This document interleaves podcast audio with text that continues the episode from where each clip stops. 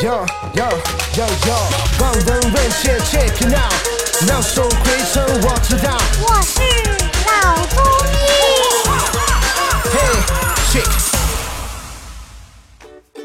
本节目由上海团市委、上海中医大、上海青联、上海医卫青联、辣椒智库联合出品，由上海徐浦中医医院特别支持，喜马拉雅独家播出。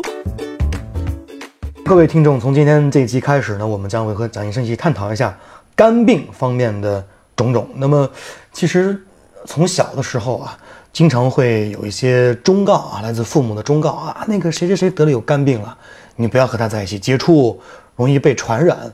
可能这个是和大家对肝病的种类啊，它的这个就是病因不太了解的一个原因。请蒋医生给大家分享一下肝病分为哪几种类型，然后哪些是具有比较强的传染性的，哪些是比较安全的。肝病可以分为传染性的和没有传染性的两大类。传染性的那就是病毒性肝炎，病毒性肝有炎主要是有五种类型：甲、乙、丙、丁、戊。哦，甲乙丙丁甲型肝炎、乙型肝炎、丙型肝炎啊、丁型肝炎、戊型肝炎。非传染性的主要是有脂肪肝、脂肪肝有药物性肝炎，就是药物造成的肝损害。嗯，脂肪肝包括酒精性的或者是非酒精性的或者肥胖性脂肪肝，这些肝炎是没有传染性的。那么病毒性的是有传染性的，但是病毒性的传染性呢，它是这么一个情况。就甲型肝炎来讲，它主要是粪口传染，就吃东西吃下去的。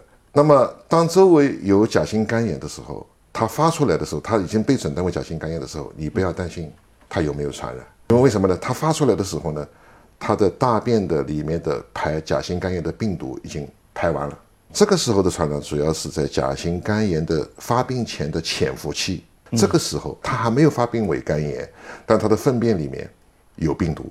他如果不洗手不干净，然后拿了这个食物，这个食物另外一个人吃了以后，有可能传染。他已经发胃肝病了，这个你就没有传染性。这个在我们国家呢，它是作为传染病要隔离的。但是在国外，我在国外留学的时候，我看到甲型肝炎住在病房里面，和普通的消化系统的病人在一个病房里面，没有传染性。问老师为什么是这样？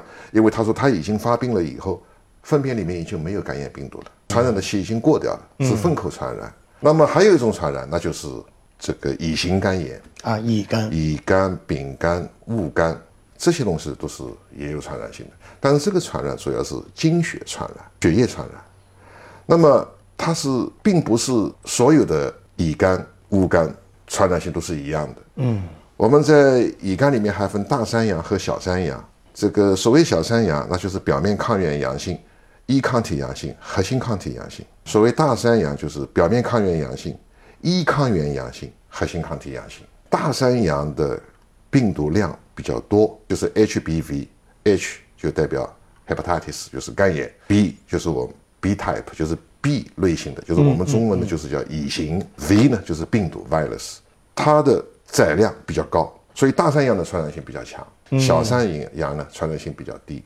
那么它是怎么传染的呢？叫经血传染。啊经经过血血液传染的。